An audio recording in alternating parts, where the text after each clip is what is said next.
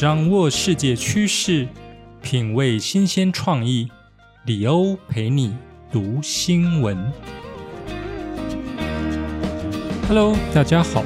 欢迎来到第二十一集的李欧陪你读新闻。我是李欧，今天是二零二一年十一月二十日，诚挚的邀请您与我一起关心身边发生的大小事。首先进入第一个单元。国际快线。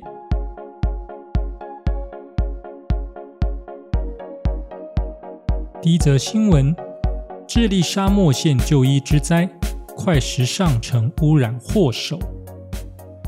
近年来，快时尚崛起，以便宜、流行、款式多样性的优点吸引大众购买。其泛滥的消费主义为社会带来了影响。包括劳工薪资过低以及雇佣童工等问题，早已众人皆知。但如今这些被弃置的二手衣，对于环境造成的严重负面影响却鲜为人知。综合外媒报道，智利长年以来成为二手衣与滞销快时尚服饰的丢弃地。这些服饰大多由中国孟加拉制造，再销往欧洲、亚洲或美国等地，最终辗转流入智利，并找机会重新卖到拉丁美洲。据悉，每年会有约五万九千吨的旧衣运抵智利北部的阿托和斯皮奇欧免税区的一级客港。部分服饰会被首都圣地亚哥的商会购入，其他则会被走私到其他拉丁美洲国家。但每年还有至少三万九千吨的衣服被丢弃在有世界最干燥沙漠之称的阿塔卡马沙漠。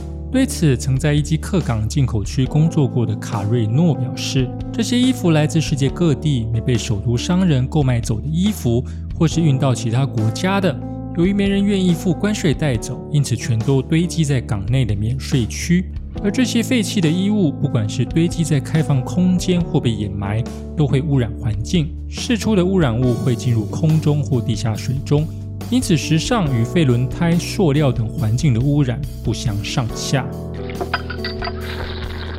这一则新闻啊，点出了未开发跟开发中国家的悲哀啊。一来是源自于资本主义对于廉价劳动力的剥削；二来，除了付出劳力，还必须要自己承担过度生产的后果。另一方面，衣物作为一种必要的污染源，原来是一个这么严重的问题，却一直没有被正视。当我们强调衣物的美观、时尚、舒适和保暖时，却可以理所当然、不知不觉地在地球上堆积不可分解的污染物，这难道不奇怪吗？第二则新闻：日本第一大湖变小了，琵琶湖退潮现踪百年古城。位于日本滋贺县的琵琶湖是日本第一大湖，周边还有不少人文遗迹。然而，最近气候异常，琵琶湖居然产生了退潮变小的异变，就连专家都感到讶异，表示从来没有碰过类似状况。根据日本媒体朝日电视台报道，滋贺县的三日月大造之事最近指出，由于他每天都能看到琵琶湖，因此感到水位明显下降，致使整个湖看起来就像变小一样。三日月之事的感受并非空穴来风，根据十七日的观察数据。发现琵琶湖水位的下降幅度相当高，乃是十四年来首见，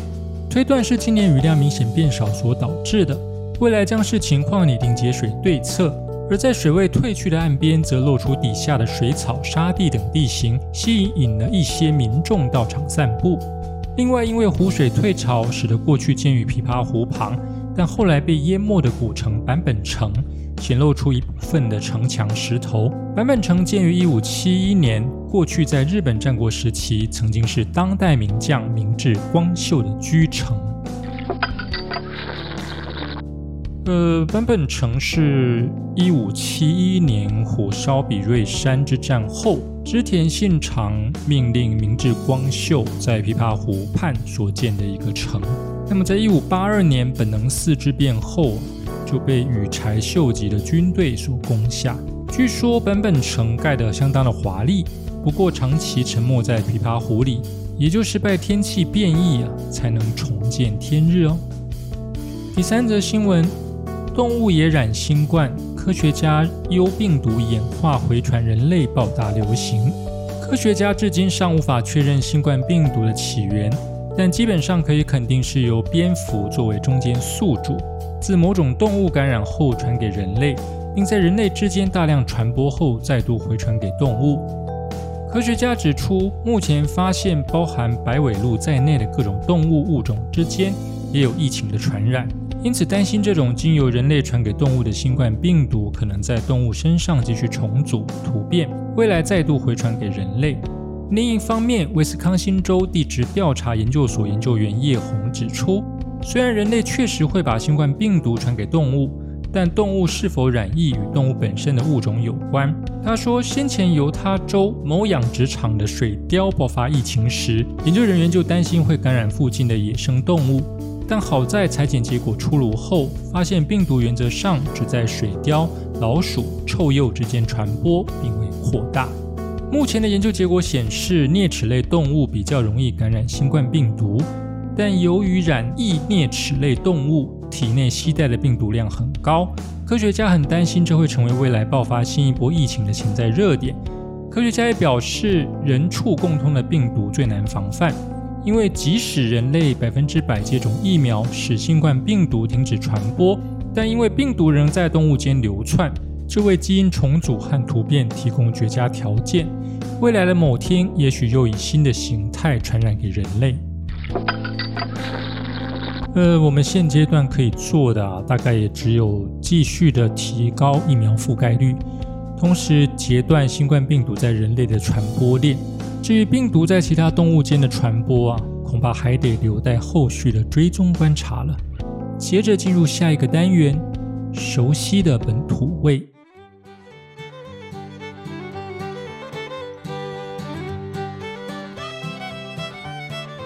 第一则新闻：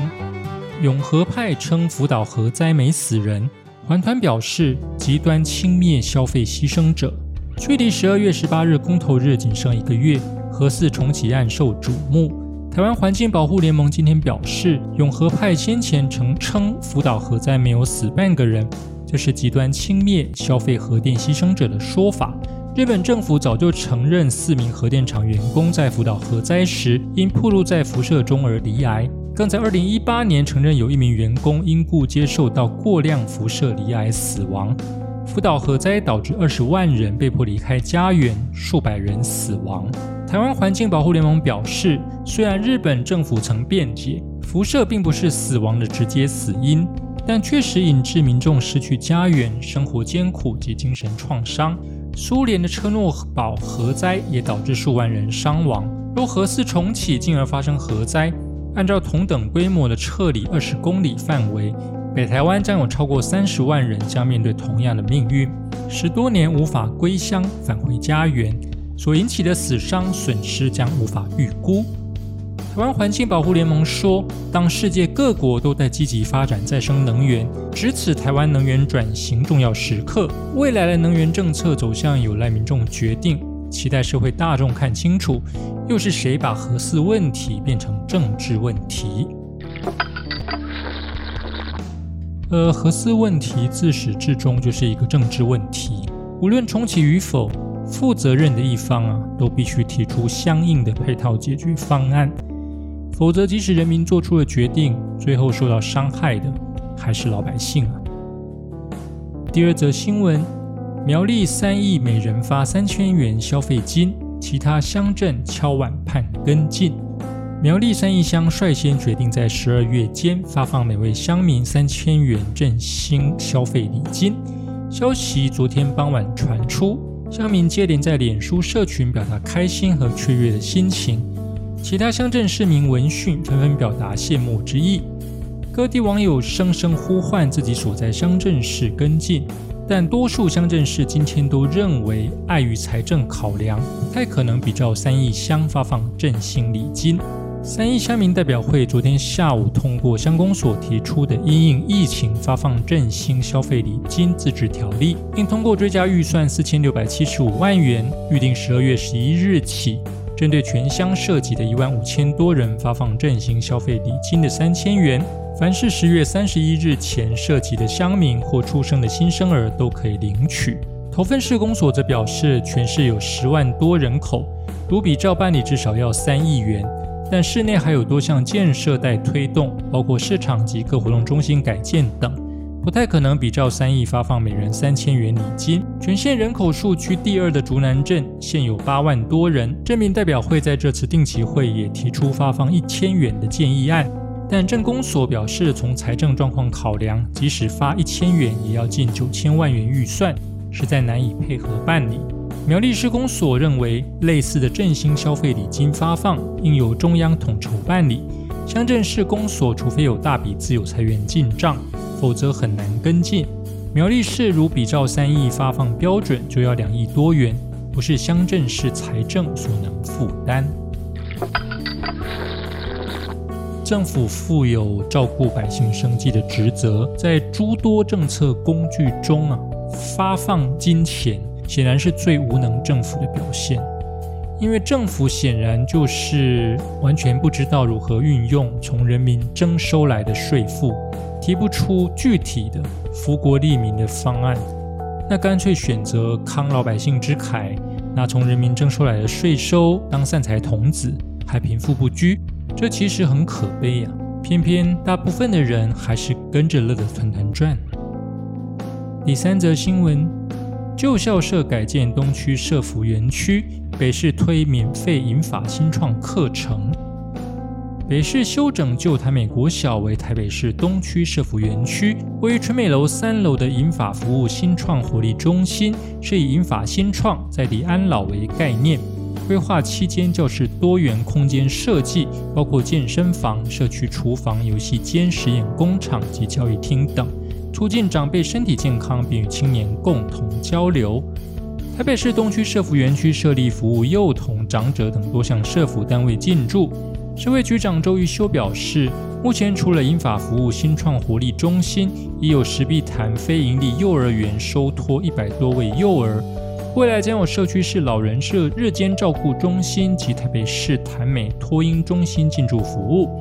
让老幼在园区共融、共学、共乐。英法服务新创活力中心委托社团法人社区大学全国促进会办理。而人口老化也是我国现阶段面临的一个重要问题，如何在生活照顾、医疗服务、身心健康、休闲活动等各个方面，建构一个良好完善的老年照顾网，恐怕是国家在少子化投注大量预算之余啊。更应该优先考虑的问题，照顾长辈的经济重担和压力，势必更不利于提高年轻人的生育意愿，不是吗？接下来进入的是历史上的今天。一九八五年的今天，微软发布 Windows 作业系统一点零版，Microsoft Windows 又是译为微软视窗或视窗作业系统。是微软公司以图形化使用者界面为主推出的一系列专有商业软体作业系统。起初为运行于 DOS 之下的桌面环境，其后续版本逐渐发展成为主要为个人电脑和伺服器使用者设计的作业系统，并最终获得世界个人电脑作业系统的垄断地位。此作业系统可以在几种不同类型的平台上执行，如个人电脑、移动装置、伺服器等等。其中，在个人电脑的领域最为普遍。微软于一九八五年十一月二十日推出了名为 Windows 一点零的作业系统，作为 DOS 图形作业系统外壳，以回应对图形化使用者界面的日益增长的兴趣。Windows 1.0在当时与苹果公司的作业系统竞争，但收效甚微。它并不是一个完整的作业系统，而是 DOS 系统的延伸。Windows 1.0发布时即附带了包含小算盘、形式力、卡片档案、剪贴簿、检视器、时钟控制台、记事本、小画家、黑白棋和小作家等一系列组件。截至2021年10月，用于个人电脑、平板电脑、智慧型手机的最新版本是 Windows 11；用于伺服器计算机的最新版本是 Windows Server 2022。Windows 的特殊版本也可以在 Xbox One 游戏机上运行。另外，在今天出生的名人有：